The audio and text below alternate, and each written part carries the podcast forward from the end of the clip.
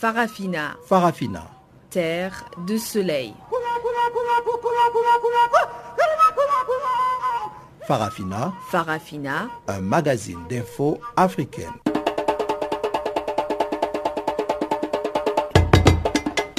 Présentation Pamela Kumba.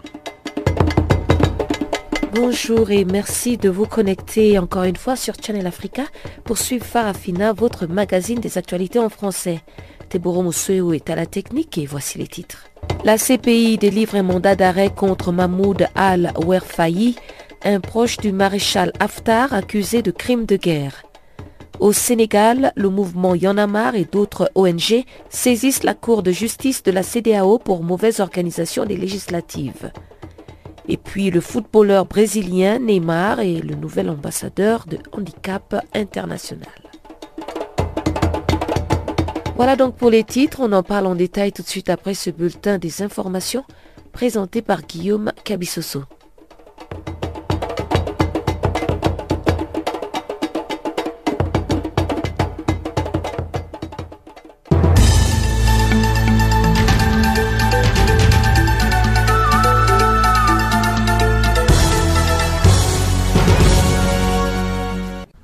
Chers auditeurs de Canal Afrique, bonjour à tous. Nous ouvrons ces bulletins d'information par le Nigeria où 20 morts et plus de 80 blessés, c'est le bilan provisoire d'un attentat suicide dans la ville de Mandarari au nord du pays où trois femmes kamikazes se sont fait exploser mardi. Mandandari se trouve dans le district de Kondouga, à quelques kilomètres de la capitale de l'État de Borno, district qui a été la cible récente de nombreuses attaques du groupe de Boko Haram. Des hommes armés ont envahi les villages d'Amarwa, proche de Mandadari, dans la nuit de samedi à dimanche, tirant au hasard sur les villageois et mettant le feu à toutes les habitations. Le district de Kondouga est l'un des épicentres des violences commises par les groupes djihadistes depuis que l'armée a forcé les combattants islamistes à décrocher de leur base de la forêt de Sambisa en décembre dernier. Il y a deux semaines, trois vendeurs de bois ont été décapités non loin de là, accusés par les combattants d'être des espions au service des forces de sécurité. Le conflit de Boko Haram, particulièrement meurtrier dans la région du lac Tchad, a fait plus de 20 000 morts et 2,6 millions de déplacés depuis que les groupes extrémistes a pris les armes en 2009. Le président Sierra Leone a lancé mardi un appel à l'aide internationale après les inondations et les glissements des terrains qui ont fait plus de 400 morts et des milliers de disparus à Freetown, la capitale. Trois jours de pluie torrentielle ont provoqué lundi matin les glissements et des inondations dans toute la capitale Freetown qui abrite plus d'un million d'habitants et dont les infrastructures sont notoirement insuffisantes. D'après la Croix-Rouge, les éboulements et les coulées de boue ont laissé 3000 personnes sans abri alors que plus de 100 corps ont été retirés des décombres dans la seule journée de mardi.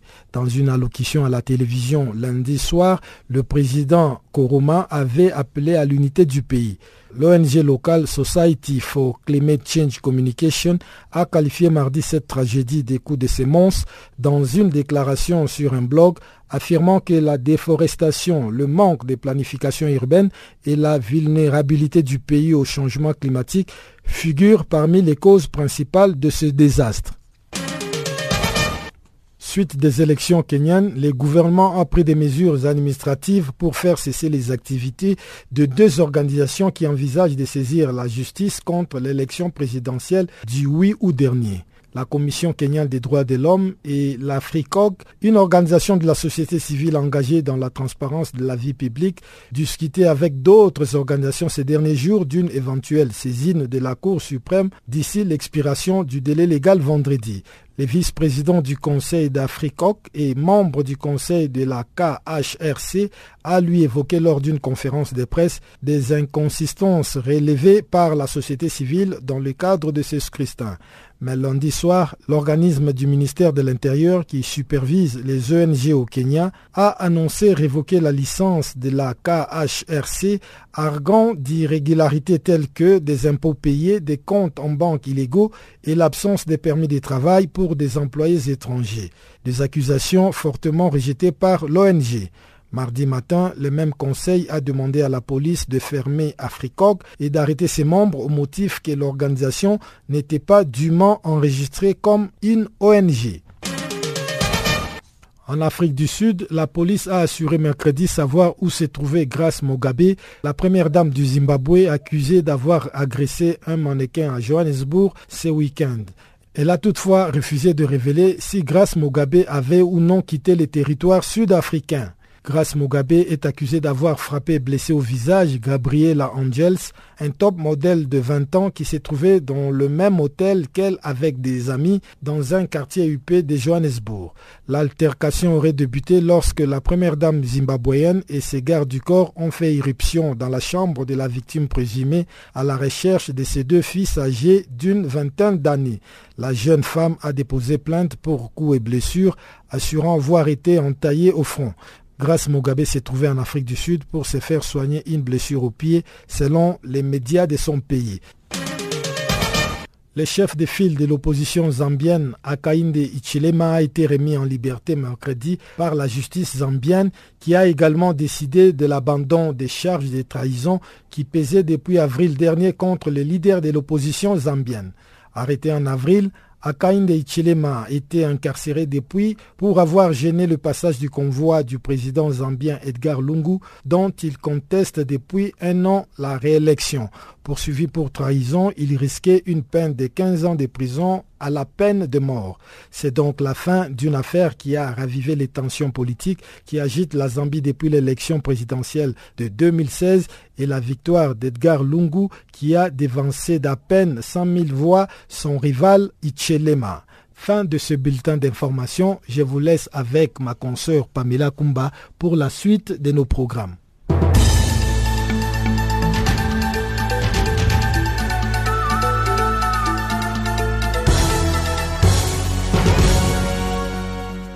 Bonjour à tous, on commence la grande actualité par le Sénégal. Plusieurs organisations de la société civile, dont Amnesty International, l'ARADO et Yonamar, ont décidé de saisir la Cour de justice de la CDAO. L'objectif de cette saisine est de porter plainte contre l'État sénégalais accusé des manquements graves dans l'organisation des élections législatives du 30 juillet dernier. Euh, première chose, il faut dire que oui, il y a la RADO, il y a le mouvement Yanamar, la rencontre africaine de défense des droits humains, euh, Amnesty, euh, le Forum du Justiciable et plusieurs autres organisations citoyennes sénégalaises. Et là, nous en sommes à l'étape de, on va lancer la plainte demain. Donc, ça n'a pas été encore introduit, donc on ne peut pas rentrer trop dans les détails. Mais ce qu'on peut dire, c'est que c'est lié au fait que 50 milliards de francs sénégalais de francs CFA ont été injectés dans le projet de confection de cartes d'identité pour que tous les citoyens puissent disposer de cette carte qui leur permette de voter aux élections législatives passées. Et malheureusement, nous avons assisté à une faillite du système et plus d'un million de Sénégalais n'ont pas pu voter, ont été privés du droit constitutionnel que constitue le vote, juste parce que soit ils n'ont pas reçu leur carte d'électeur, soit parce qu'ils n'ont pas reçu, et le plétat du Sénégal avait dit qu'ils pouvaient voter avec un récépissé, et le jour du vote, ils sont allés avec le récépissé dans les centres de vote, et à leur grande surprise, et leur nom ne figurait pas sur les listes, donc ils n'ont pas pu voter. Et malheureusement, ce qui aggrave la situation, c'est que à maintes reprises, l'État a été interpellé euh, pour qu'il prenne des dispositions déjà, des sanctions, des mesures pour que le ministre de l'Intérieur qui a piloté euh, ce projet-là soit démis de ses fonctions. Et deuxièmement, que le chef de l'État s'adresse aux Sénégalais pour leur apporter des explications et surtout présenter des excuses. Rien n'a été fait de tout cela. Et voilà, c'est partant de cela qu'on a estimé qu'il était important que ce préjudice soit réparé et que les citoyens sénégalais saisir cette juridiction de la CDAO qui, leur offre l'opportunité de porter plainte contre l'État. Voilà. Pourquoi la Cour de justice de la CDAO et non par exemple la Cour euh, constitutionnelle ou la Cour de ben, justice euh, de Dakar? on sait ce qui se passe dans nos pays avec les cours constitutionnels, les conseils constitutionnels, la Cour d'appel et tout il y a une mainmise de l'exécutif sur, sur tous ces pouvoirs-là. Il n'y a pas une séparation nette des pouvoirs, donc ce serait peine perdue. Et deuxièmement, la Cour de justice de la CDAO nous offre cette opportunité-là. Et la particularité, c'est que vous n'avez même pas besoin d'épuiser tous les voies de recours au niveau des juridictions nationales pour saisir cette Cour-là. Elle nous offre l'opportunité de la saisir tout de suite et c'est ce que nous allons faire. Et qu'attendez-vous justement de cette Cour de justice de la CDAO Et ça, on le développera, je ne veux pas mettre dans la charrue avant les bœufs, mais c'est que l'État reconnaisse son tort, présente ses excuses au peuple sénégalais et que tous les citoyens sénégalais qu'on va enregistrer qui sont dans la situation de ne pas pouvoir euh, voter, et que l'État du Sénégal euh, répare le, le préjudice causé voilà, auprès de tous ces citoyens-là. Le Conseil de sécurité de l'ONU a examiné mardi la situation au Sahel et le suivi de la force conjointe mise en place dans la région par le Burkina Faso, le Mali, la Mauritanie, le Niger et le Tchad. Les 15 ont entendu El Gassim Wan, le sous-secrétaire général aux opérations de maintien de la paix, alors que le Burkina Faso vient d'être victime d'une attaque terroriste. Les drapeaux étaient en berne pour la troisième journée consécutive à Ouagadougou, la capitale burkinabé. Trois jours après l'attaque du restaurant Istanbul, la vie reprend timidement son cours, mais la psychose règne toujours. L'attaque terroriste qui a ébranlé le Burkina dimanche soir a nécessité l'urgence de cette réunion des pays membres du G5 Sahel au siège des Nations Unies à New York. Le sous-secrétaire général aux opérations de maintien de la paix, El Gassim Wan, a estimé que la dimension transfrontalière de la menace terroriste au Sahel, ainsi que les graves défis posés par la criminalité transnationale organisée et ses liens avec le terrorisme, continuent de constituer une grave menace pour la stabilité, la prospérité et la croissance de la région. El Gassim Wan pense que la force conjointe du G5 Sahel présente une occasion unique de répondre aux défis régionaux à travers une approche régionale. La force conjointe du Sahel présente une occasion unique de répondre aux défis régionaux à travers une approche régionale. Pour exploiter pleinement cette opportunité, il importe que les autres aspects des causes de l'instabilité au Mali et dans la région soient traités de manière simultanée. Remédier aux causes profondes de l'instabilité dans le Sahel requiert d'aller au-delà de l'action militaire et de s'attaquer au déficit de gouvernance, à la pauvreté chronique, au chômage, aux effets des changements environnementaux. Il est aussi nécessaire de s'attaquer à la criminalité transfrontalière. Je voudrais également souligner la primauté du politique et la nécessité de s'assurer qu'une stratégie politique guide les activités de la force conjointe de manière à ce qu'elle soit alignée avec le processus de paix malien et les autres initiatives régionales connexes. Le président malien et président en exercice du G5 Sahel, Ibrahim Boubacar Keïta, qui était mardi à Ouagadougou, a déclaré pour sa part que les pays du G5 Sahel étaient unis face au terrorisme. La situation sécuritaire dans le centre du Mali, pays limitrophe du Burkina Faso et du Niger, gagnée à leur tour par des violences djihadistes, a emmené le G5 Sahel à réactiver en février dernier l'idée d'une force régionale conjointe lancé en novembre 2015. Mais son financement est loin d'être finalisé. Seulement 50 millions d'euros ont été promis sur les 450 jugés nécessaires pour le bon fonctionnement de cette force. L'attentat du Burkina Faso a fait 18 morts et 22 blessés. Cette attaque, menée par des djihadistes présumés, n'a pas encore été revendiquée.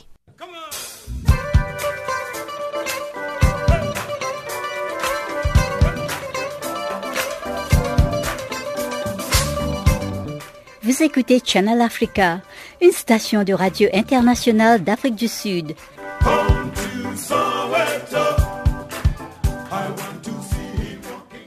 En Somalie, Mukhtar Robaou, l'ancien numéro 2 du mouvement extrémiste Shebab, a officiellement annoncé mardi à Mogadiscio sa défection du mouvement.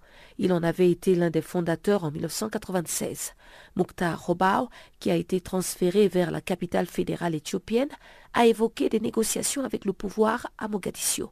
Chanceline Louraquois nous en parle. Des mesures de sécurité renforcées ont accompagné Mokhtar Robo, l'ancien numéro 2 du mouvement extrémiste Shebab, somalien, le mardi à Mogadiscio, alors qu'il était en train d'officialiser sa défection du mouvement. Ce sont des forces spéciales somaliennes qui ont assuré la sécurité des Mokhtar Robo, alias Abou Mansour, lors de son arrivée dans la capitale fédérale somalienne. Il était accompagné du ministre de la Défense, Abdel Rachid Abdellah Mohamed, et du vice-directeur des services de renseignement, Abdelkader Nour James.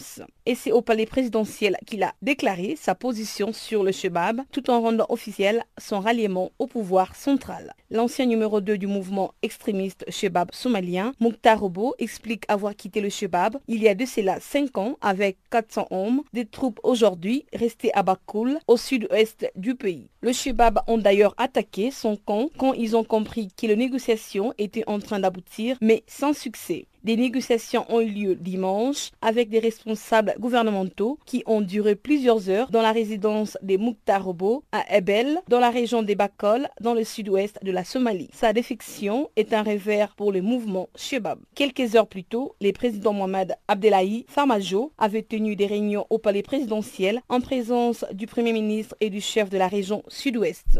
Le cas de Mokhtar Robo avait été abordé, mais là aussi, en toute discrétion, rien n'avait filtré. Mokhtar Robo s'est rendu aux autorités suite à des longues négociations qui ont débuté en juin dernier, au moment même où son nom était rayé de la liste noire américaine des terroristes. Washington, qui mène depuis des années des frappes aériennes contre le Shebab, a sorti à des opérations commando, comptait étendre ses opérations en Somalie. Selon les experts militaires, Washington mise sur cette défection pour diviser les mouvements et pousser d'autres chefs à faire de même, encouragés par l'amnistie annoncée par le pouvoir somalien. Dans le sud-ouest du pays, la région de Bokol a connu des violents combats la semaine dernière qui a opposé les forces qu'il dirige au mouvement Shebab. Ces combats auraient fait 20 morts selon les responsables locaux. Lors de ces combats, il a reçu l'aide militaire de la région sud-ouest. Au cours des trois dernières années, les Shebab ont essayé plusieurs fois de l'assassiner. En juin dernier, un responsable de l'armée somalienne avait indiqué les négociations étaient en cours entre lui et l'armée pour qu'il quitte définitivement les Shebab. Rappelons que Mokhtar Robo était les porte-parole puis les numéro 2 du mouvement Vice-Émir, dirigé alors par l'émir Ahmad Abdi Godan, tué par une frappe américaine en 2014. Mokhtar Robo est aussi l'un des rares leaders du mouvement à avoir rencontré Oussama Ben Laden en Afghanistan. En Libye, la Cour pénale internationale a émis mardi un mandat d'arrêt international à l'encontre d'un commandant militaire libyen de premier plan, Mahmoud al-Ouerfaï. Il est soupçonné d'avoir été impliqué ces deux dernières années dans la mort de 33 personnes à Benghazi, la deuxième ville du pays. Guillaume Capissoso nous fait le compte rendu. Mahmoud al-Ouerfali est un des commandants d'Al-Saka, une unité d'élite qui a fait défection de l'armée nationale libyenne après les soulèvements contre le président Mohamed Kadhafi en 2011. Elle se bat depuis aux côtés des forces loyales à l'homme fort libyen Khalifa Haftar à Benghazi, ravagé par la guerre et qui a récemment été reprise après trois ans de combats meurtriers à des groupes djihadistes. Mahmoud al-Warfali est accusé d'être impliqué dans au moins sept incidents en 2016 et 2017 au cours desquels il aurait lui-même tiré sur des civils ou des combattants blessés ou ordonné leur exécution. Il n'y a pas d'éléments qui montrent qu'ils ont été jugés par un tribunal légitime militaire ou autre, qu'il y ait eu un procès en bonne et due forme, ont déclaré les juges de la CPI dans leur mandat d'arrêt.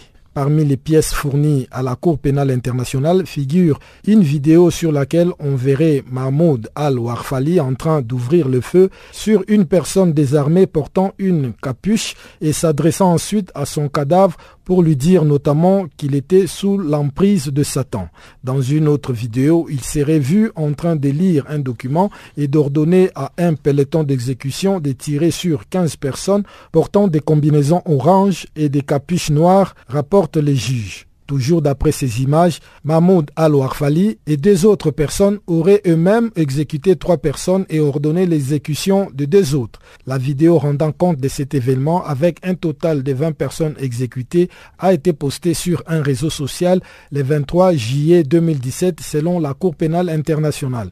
La procureure de la CPI, Fatou Bensouda, a de son côté appelé les autorités libyennes à arrêter et remettre à la CPI Mahmoud al-Warfali, affirmant que des crimes aussi graves, en particulier de par la manière cruelle et inhumaine avec laquelle ils ont été commis contre des victimes sans défense, doivent être stoppés. Fatouma Bensouda avait déjà demandé en juin dernier l'arrestation immédiate de Saïf al-Islam Kadhafi, les fils les plus en vue de Muammar Kadhafi. D'après le parquet libyen, Saïf al-Islam est toujours recherché par les autorités judiciaires de Tripoli où il avait été condamné à mort par contumace en juillet 2015 pour son rôle dans la répression du soulèvement contre son père.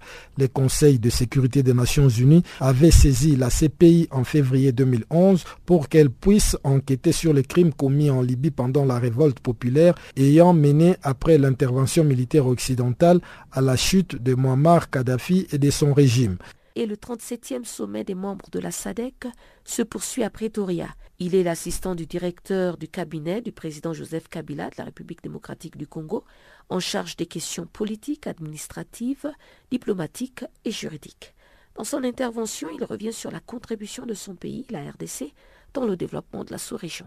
Alors, nous sommes euh, ici au 37e sommet de la SADEC et euh, la RDC, nous, peuple congolais, nous sommes euh, très contents euh, de faire partie de cette communauté euh, parce que seul on ne peut pas bien agir, mais ensemble nous pouvons mieux agir.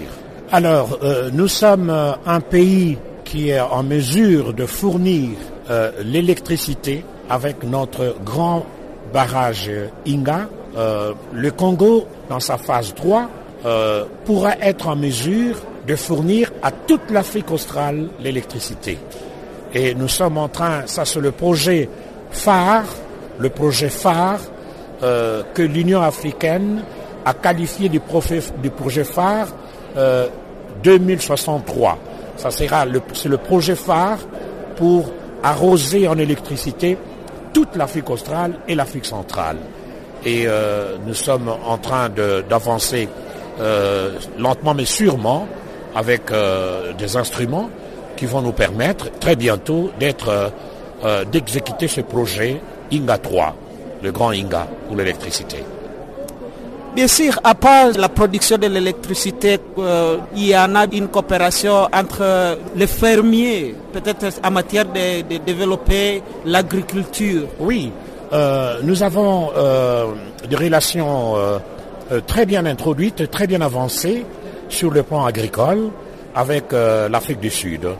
Euh, nous avons beaucoup de projets qui doivent se mettre en place euh, dans des parcs agro, agroalimentaires et ces projets sont en train de se mettre en place pour que l'expérience de la, de la République sud-africaine soit bénéfique pour le fermier congolais. Et sur le plan social alors sur le plan social, il y a l'assistance qui existe entre, entre les pays. C'est par étapes. Hein. Euh, aujourd'hui, il n'y a plus de visa pour ceux qui ont des passeports euh, officiels, c'est-à-dire des passeports diplomatiques et des services. Il n'y a plus de visa. Peut-être qu'on est en train d'étudier comment est-ce qu'on peut étendre cette collaboration pour les autres. Mais d'abord, c'est pour les officiels et puis petit à petit, les études vont continuer pour euh, que les deux peuples puissent circuler librement, peut-être, Et nous entrons dans la deuxième partie de ce magazine des actualités en français avec euh, Chanceline Louraquois qui nous présente le bulletin économique du jour.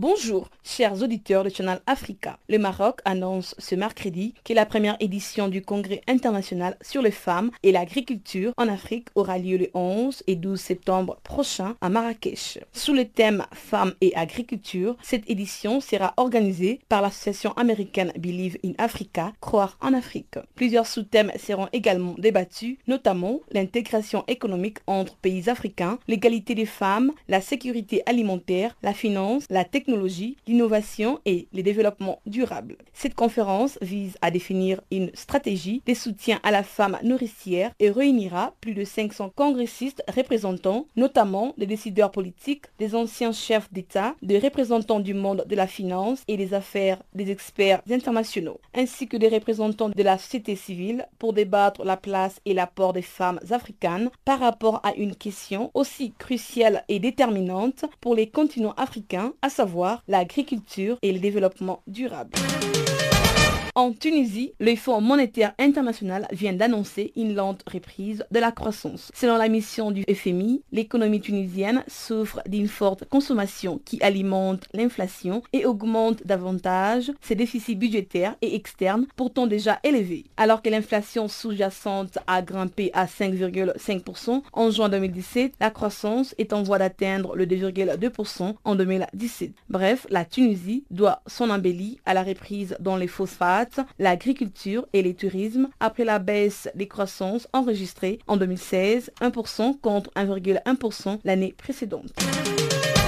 L'Angola vient de voir sa note ramenée de B à B, moins avec une perspective stable par l'agence Standard Poor's. L'agence évoque, évoque notamment des recettes fiscales moins importantes qu'est prévu, l'augmentation attendue du service de la dette, 15% des revenus fiscaux en 2017 contre 7% en 2015 et un secteur bancaire et financier modeste. Cette évaluation intervient au lendemain de la décision du gouvernement d'émettre des eurobonds d'une valeur estimée à plus de 10 milliards de dollars. Rappelons que cette sortie s'annonce suite à celle réalisée en novembre 2015 quand Luanda avait mobilisé 1,5 milliard de dollars à travers un syndicat composé des prestigieux noms dont Goldman, Sachs International, Deutsche Bank et les Chinois ICBC International. La Banque africaine de développement vient de financer plus de 450 projets de transport en Afrique. Parmi ces projets, nous citons les routes, les ports, les aéroports et les voies ferrées pour 450 millions de personnes bénéficiaires à travers l'Afrique. Entre 1967 et 2017, la Tunisie et les Maroc ont reçu de la part de la Banque africaine de développement la somme de 2,7 milliards et des milliards de dollars de financement des projets de transport. Ces deux pays maghrébins sont ainsi les premiers bénéficiaires des financements de la Banque africaine de développement destinés au transport durant les 50 dernières années. Ainsi, la Tunisie a reçu 2,7 milliards de dollars pour le financement de 14 projets portant renforcement de 5300 km de routes, construction d'une autoroute de l'aéroport d'Anfida, en plus de la modernisation du réseau ferroviaire. Pour sa part, le Maroc a bénéficié d'un financement de 2 milliards de dollars qui ont servi également dans 14 projets portant renforcement de 6000 km de routes, la construction ou la modernisation de sites aéroports, construction d'une autoroute et construction de 290 km de voies ferrées, ainsi que le financement du port d'Enador. Au total, ce sont plus de 40 000 km de routes qui ont été bitumés via les financements de la banque. Les ports africains ont également fait l'objet de nombreux financements, dont 16 d'entre eux ont été créés, agrandis ou modernisés, notamment en Afrique de l'Ouest. Nous bouclons ces bulletins au Togo avec la récente signature d'un accord de coopération entre l'Université de Lomé et l'interprofession avicole du Sénégal. L'accord vise à promouvoir entre les deux institutions de relations et des échanges efficients en matière de promotion du développement d'un secteur productif, compétitif et durable. Les dix accords visent aussi à favoriser des échanges permanents entre les deux pays pour le développement de l'aviculture par les renforcements des compétences. Bref, les deux structures accentueront leur coopération sur le domaine tels que les échanges d'informations scientifiques et des publications, les essais d'amélioration de la production des volailles en climat tropical, l'organisation des conférences et des séminaires, les échanges et l'élaboration en commun des méthodes d'expérimentation et la préparation des thèses, des doctorats en co-encadrement.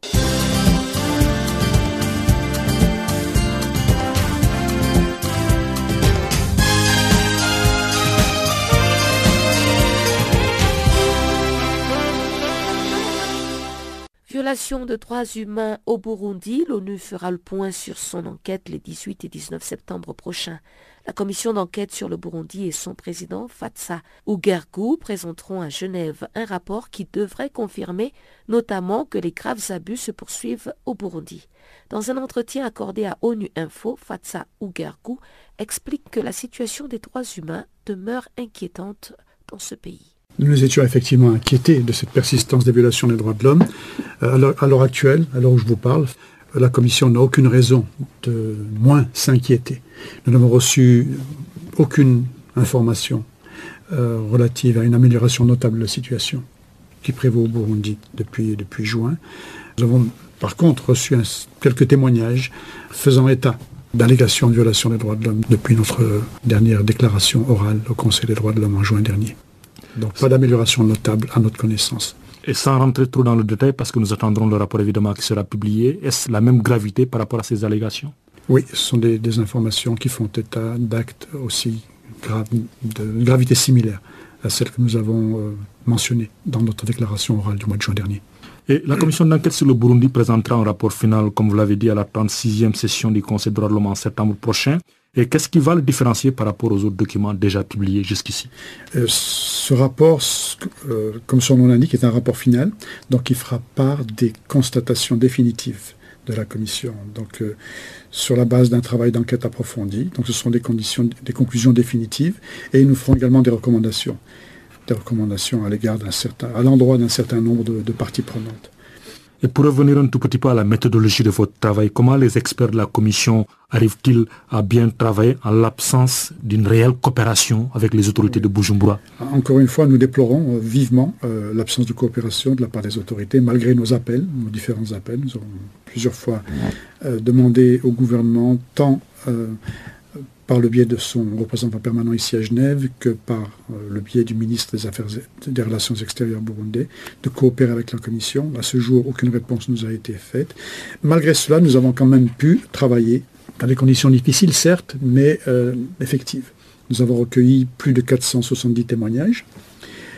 Euh, et les membres de la Commission, en fait, sont des membres euh, relativement expérimenté en matière euh, de collecte d'informations. Moi-même, j'ai 22 ans d'expérience judiciaire et j'ai, euh, comme la Cour internationale de justice et la Cour africaine des droits de l'homme, nous avons l'habitude de travailler quand des parties ne comparaissent pas. Donc nous faisons très très très attention à ce que les conclusions, les allégations soient fondées à la fois en fait et en droit. C'est dans cet esprit que les activités de notre commission ont été animées. Euh, mes collègues ont également beaucoup d'expérience en la matière en termes de commission d'enquête. Donc nous avons pris un soin rigoureux à croiser les informations qui nous ont été euh, communiquées par différentes sources. nous veillons à ce que les, informations qui nous sont communiquées soient euh, fondées.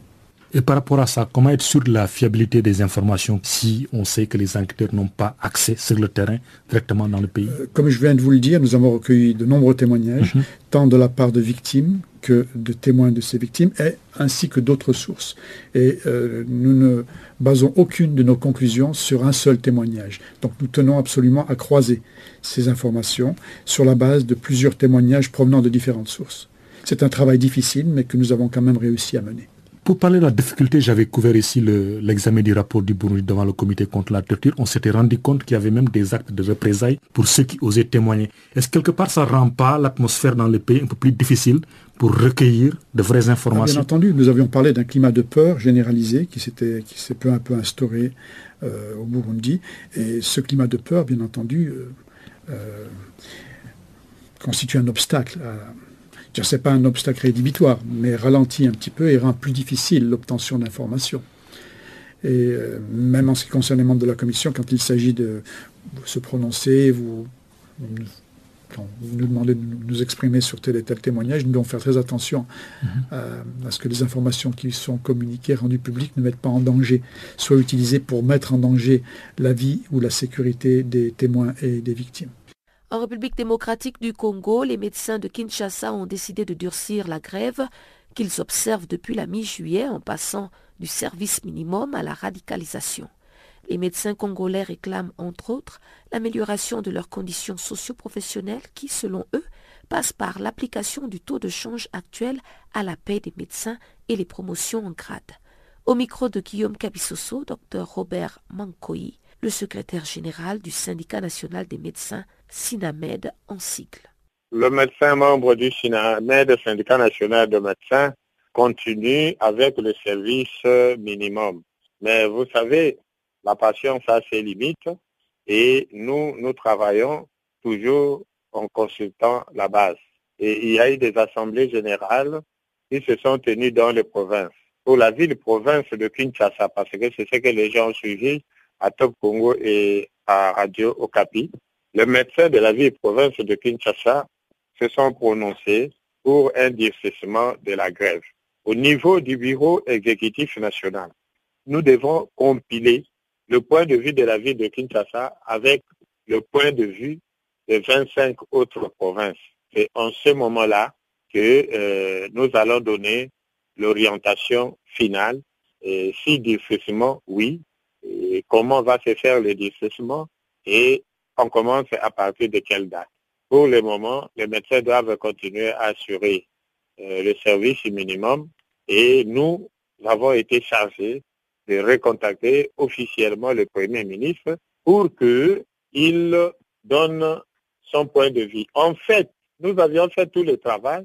Le rapport final de la commission ad hoc a été adopté, mais il y a une divergence seulement sur la rémunération et qu'on avait dit que c'est le Premier ministre qui tranchera.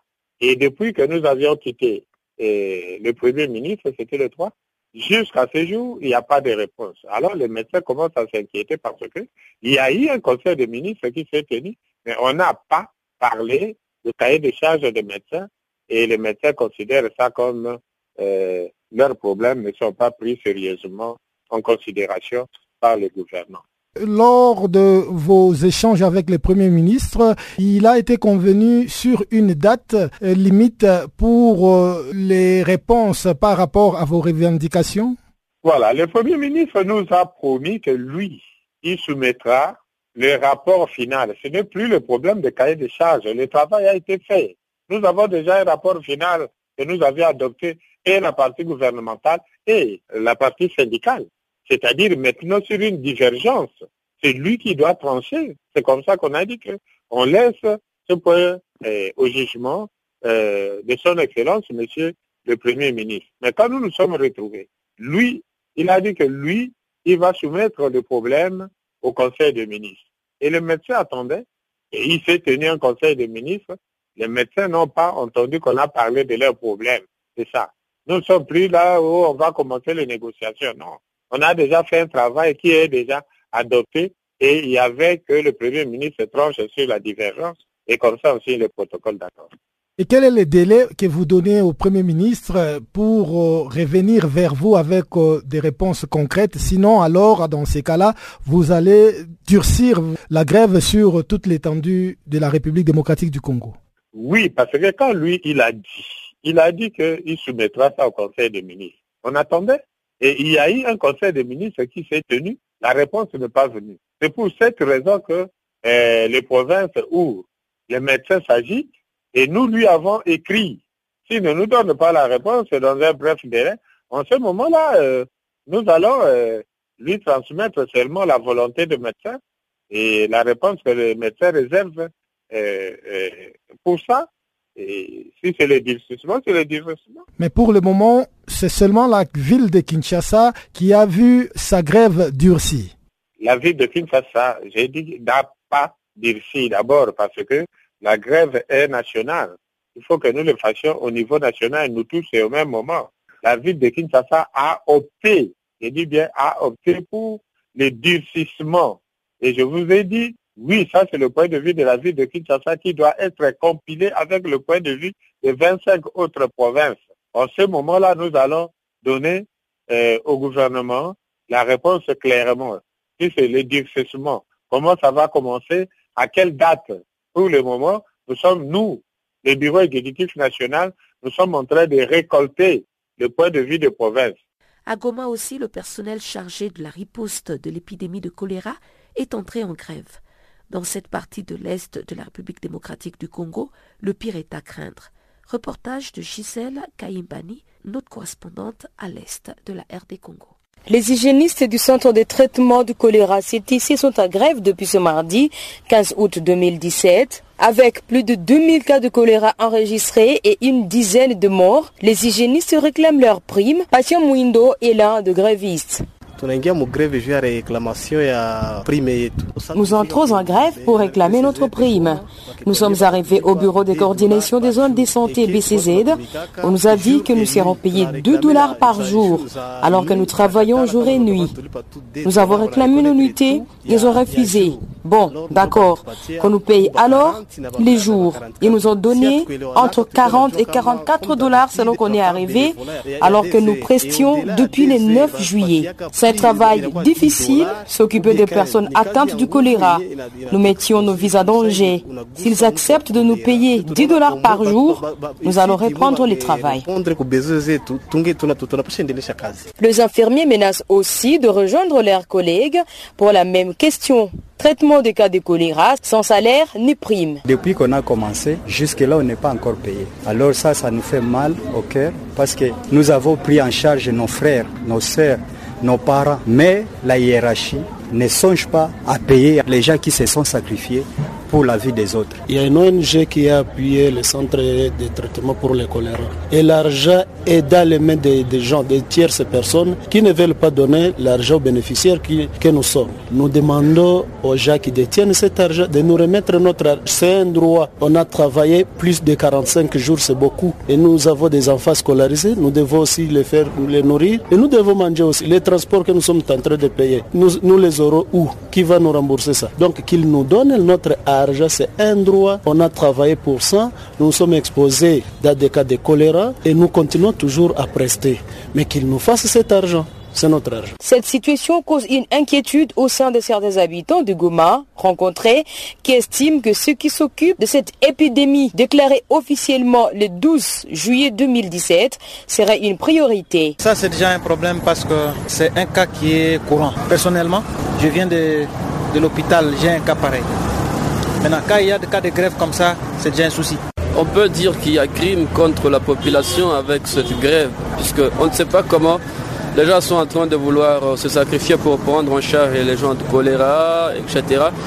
Mais aussitôt on nous dit a grève, il y a vraiment une grande crainte que l'épidémie s'aggrave, parce que il y a un temps, on était en train de voir que cette épidémie était en train d'être prise en charge et les cas étaient en train d'être diminués. On n'a pas assisté au grand drame, mais avec cette grève, il y a vraiment une grande crainte que le pire arrive. Docteur Janvier Koubouya, chef de division de la santé, rassurait depuis le week-end dernier que le personnel s'occupant de la riposte du choléra serait pris en charge. Nous avons produit un plan de riposte ajusté et nous venons de recevoir un financement du gouvernement central pour appuyer de manière un peu plus efficace toutes les activités de prise en charge euh, de cas de choléra au niveau de la ville de Goma et de ses environs. La grève intervient moins d'une semaine après le passage du ministre national de la Santé parler de l'épidémie de choléra et de sa riposte au Nord Kivu. Depuis Goma, Gisèle Kaimbani pour Canal Afrique.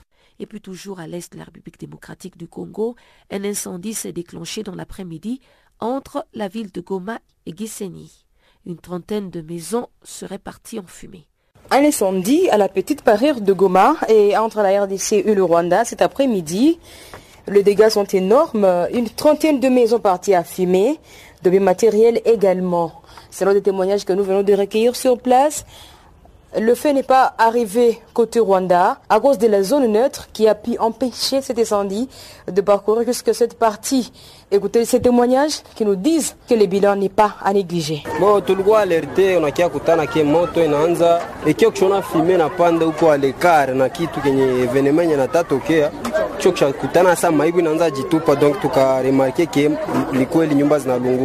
hiyo tukakuwa apte kukuwa suple juu tuone giza kukia defendre tuone kama tunaweza saidia wengine me kulikuwa fasi zengine nyumba zikilungula banona zile magari me hapa tunazikosa et pourtant njo kubarie Est-ce manyumba za kote ya Rwanda zilikuwa tushe beni kote tu ya, Kongo? Mm, sonake kiliacha tu Rwanda kukwe tushe juu tuko subdivise na zone etre nyo yenye lituma nyumba Rwanda hazikukamata. Est-ce que tunasema kuko karibu 5 maisons au 3 zenye zinalungula hapa kwenye tu? Plus de 30, plus de 35, plus de 30, plus de 35 maisons zimelungula hapa, wenye nazo wako naangamia, hakuna na msaada yote. Hata mbuzi 40 za zinakufa. Zilikuwa mferme, zilikuwa mnyumba, zilikuwa tunatembea. Zilikuwa ziko makafisi sana pale, ilikuwa ni fasi ya mubaya. Sasa sasa zinaona moto zinarudia mnyumba. Sasa sasa kimbia mnyumba na njo nazo kenda lungula lungula. Za mingi zikajisofia na zingine zikakufa vile. Mtu mwatenda zisofia na akalungula mgongo. Wakambeba kopitali. Sasa gari ya esanti haifiki. Muko mnazima hii moto na nini? Che tunazimisha vile na batoto wanakamata majiwe, tunakamata hata misi na maji budogo budogo. Gari ya kutoka Rore nataka kuyasaidia, wanakatale singie kwa tusaidie. Je, tunaona basi kosa ni vyao peke njoo walikuwa penda manyumba zilungule hapa. Hakuna gisi walikuwa hakuna mtu mwalikia tusove. Moto nazimika njoo wanakia sasa sema wanataka kuzimisha moto na sisi tunabapiga majiwe. Moto ilanja na sangapi chupa afike na sangapi na umbarudishe na majiwe. Moto inaanza hapa hapa makatokzera sababu wanakuya kuya na moto inazimika yote, moto manyumba yote shalungula, moto ya kidogo njoo iko njoo wanakuya sasa zimisha, tunakatala tunawapiga majiwe na njoo nao wanakimbia. Depuis Goma, Gisèle Kaimbani pour Canal Afrique.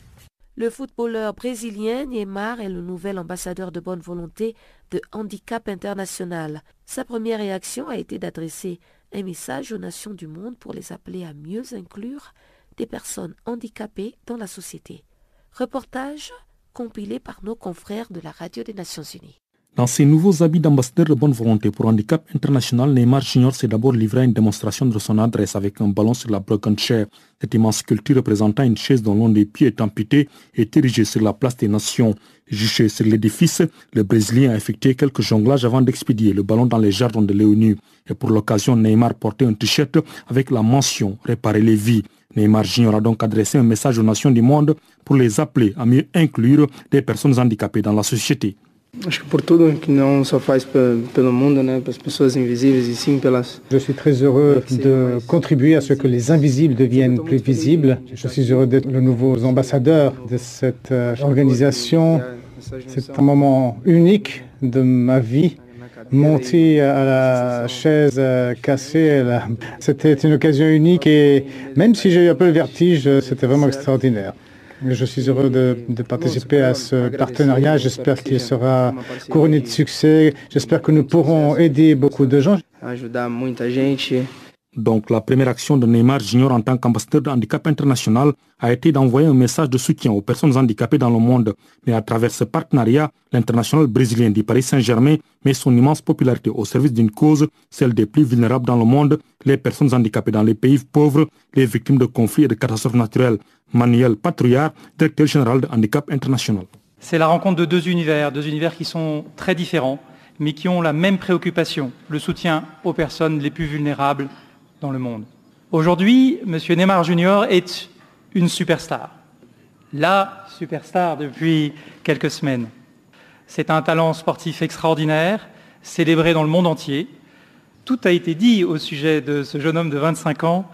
Ce que les gens ont peut-être moins à l'esprit, c'est qu'au travers de ce sportif exceptionnel, il y a bien entendu une conscience et il y a une voix. Une voix que Neymar Junior a décidé de mettre au service des autres. Depuis 18 mois, son intérêt pour la question des enfants amputés nous a rapprochés. Un dialogue, une relation se sont construits. Le footballeur s'est intéressé depuis quelque temps déjà à la question de l'appareillage des enfants amputés avant de s'intéresser davantage aux actions de l'ONG. C'est la raison pour laquelle les Nations Unies insistent aussi sur l'important soutien de Neymar sur les personnes handicapées vivant dans les pays pauvres, des victimes qui sont dans l'agenda de la Genève internationale. Michael Moller, directeur général de l'Office des Nations Unies à Genève. C'est un excellent exemple de comment nous, à l'ONU, à Genève, travaillons avec nos partenaires de la Genève internationale pour faire rayonner leur travail. Nous avons joué un rôle dont je suis très fier en contribuant à établir des liens solides entre Handicap International et Neymar Jr. qui aboutissent aujourd'hui à ce partenariat très important. Lorsque survient une catastrophe, nous entendons souvent parler des morts ou des blessés qu'elle a produits. Mais une fois l'événement passé, nous entendons rarement parler des survivants. Ces derniers ont parfois dû laisser dans la tragédie un, deux ou plusieurs de leurs membres. Ils doivent continuer leur vie avec le poids de leur handicap et relever des défis qui, pour la plupart d'entre nous, nous semblerait insurmontable. Et j'espère que le rôle que Neymar va jouer aux côtés de Handicap International permettra de jeter un nouveau coup de projecteur sur les victimes concernées et de leur apporter espoir et aide. Il faut juste rappeler que Neymar est le premier ambassadeur international de Handicap International. Alpha Diallo, Nations Unies, Genève. Et avant de nous quitter, je vous propose de suivre le bulletin des sports présenté par Chanceline Louraquois.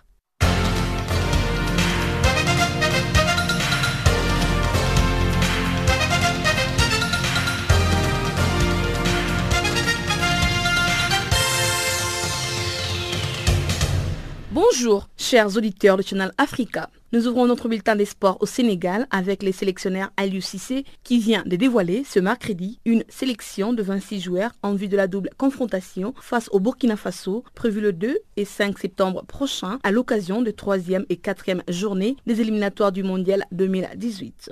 Présent ce mercredi devant la presse, Aliou Sissé a laissé entendre que Sadio Mané et Chico Kouyaté viennent désigner leur retour après avoir déclaré forfait pour les précédents rassemblements en juin dernier. Du côté des nouveaux, nous remarquons les premières convocations de la recrue de Saint-Étienne Hassan Ducé, du Nancyien Moudou Diané ou encore d'Amadou Touré. Opposé à la Guinée à l'occasion du dernier tour aller des éliminatoires du Chan 2018, le Sénégal a pris les déçus sur la Guinée. Le Sénégal a pris une belle option sur la qualification en s'imposant sur le score de 3 buts à 1 à domicile le mardi à Piquiné. La première partie a été marquée par la blessure et l'évacuation de l'attaquant guinéen Sekou Amadou. En seconde période, le Sili revient au score par Sorel avec une égalisation qui n'a pas duré et le Sénégal ajoute un troisième but fin de rencontre pour s'assurer une avance confortable avant les matchs retour à Conakry prévu le 22 août prochain. Voici les résultats du dernier tour des éliminatoires. L'Algérie s'était opposée sur les scores d'un but à deux contre la Libye. L'Égypte a fait un match nul contre le Maroc. La Mauritanie s'est battue sur les scores de deux buts partout contre le Mali. Le Burkina Faso a également fait un match nul de deux buts partout contre le Ghana. Le Bénin a affronté le Nigeria sur les score d'un but à zéro. Le Niger s'est opposé à la Côte d'Ivoire sur le score de 2 buts à 1. Le Congo-Brazzaville s'est opposé à la République démocratique du Congo sur le score de 0 but partout. La Guinée équatoriale, qui a joué contre les Gabon, a été qualifiée sur les tapis verts et les Sao Tomé et Principe a joué contre le Cameroun sur le score de 0 but à 2. L'Ouganda a joué contre les Rwanda sur le score de 3 buts à 0. L'Éthiopie a joué un match nul contre le Soudan, un but partout. L'Afrique du Sud a également joué un match nul de 2 buts partout contre la Zambie. Le Madagascar s'est opposé à l'Angola sur le score de 0 buts partout. Enfin, les Comores ont joué contre la Namibie sur le score de 2 buts à 1. Notons que le match retour sont prévus dans une semaine. L'Ivoirien Goibi Syriac a signé le mardi un nouveau contrat avec le club promu en Division 1 Turquie. Ce dernier a signé un contrat de 3 ans. Il quitte donc Ostende pour découvrir les championnats turcs cette saison. Goibi Syriac a débuté sa carrière en Belgique en 2009 au Standard. Trois ans plus tard, il a rejoint Anderlecht, qu'il a quitté en juillet 2015 pour Ostende. L'Ivoirien a disputé 60 matchs avec le Kous Boys et a marqué 21 buts, dont 14 la première saison. Il a été prêté à Fulham de janvier à juin 2017. La Fédération internationale de football association vient de prévenir ce mercredi les ministères sierra-léonais des sports. La FIFA a demandé au ministre des Sports, Ahmed Kanou, de s'abstenir et de prendre des décisions contraires à ces processus établis en particulier par l'imposition d'un congrès ordinaire à la fédération. La FIFA s'est dit également déterminée à travailler avec les gouvernements sierra-léonais pour assurer la bonne marche du football dans le pays. Rappelons qu'un congrès aurait dû avoir lieu les mois derniers. Malheureusement, le congrès a été reporté à une date ultérieure par la FIFA en raison de la vérification intégrale en cours des membres actuels et potentiels de la Fédération de football de la Sierra Leone. En athlétisme, à l'issue d'une récente réception organisée à Nairobi pour accueillir les athlètes médaillés au Mondiaux 2017, le ministre kenyan des Sports Hassan Wario a annoncé que son pays se présente déjà comme candidat à l'organisation des Mondiaux 2023 d'athlétisme. Il déclare, je cite, Nous avons montré que nous étions capables d'accueillir des plus petits événements. Aujourd'hui, il est temps que nous accueillons de grandes compétitions. Fin de citation. Faisant référence aux Mondiaux des moins de 18 ans que la capitale kenyane a organisé en juillet dernier, le ministre des Sports a affirmé que son pays avait accueilli des athlètes de plus de 130 pays. Il a par ailleurs annoncé un nouveau plan de construction de trois grands stades à Nairobi, Mombasa et Eldoret, ainsi que sept autres plus petits dans d'autres parties du pays. Notons qu'après Londres, c'est Doha et les Qatar qui abriteront les mondiaux en 2019, puis Ejan aux États-Unis pour 2021.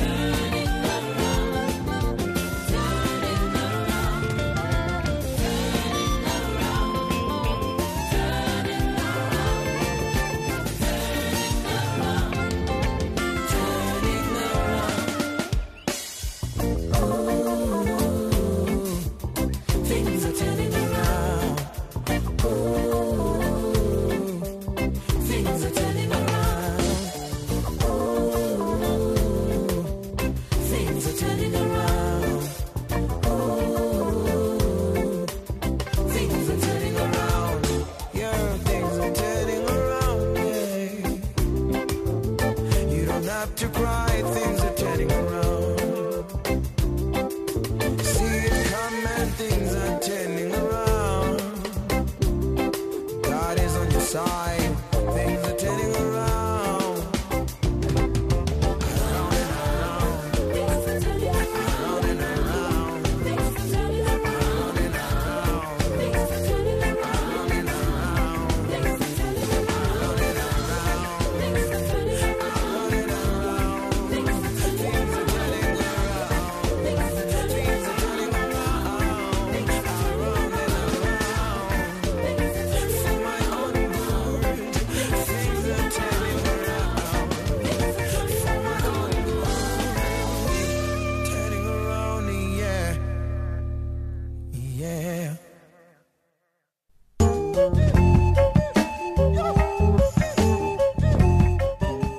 C'est sur cette note que s'achève euh, Farafina. Merci d'avoir été des nôtres. Désolée encore une fois pour la qualité de ma voix, mais on se retrouve quand même demain à la même heure sur la même fréquence pour une autre édition des actualités en français. Au revoir.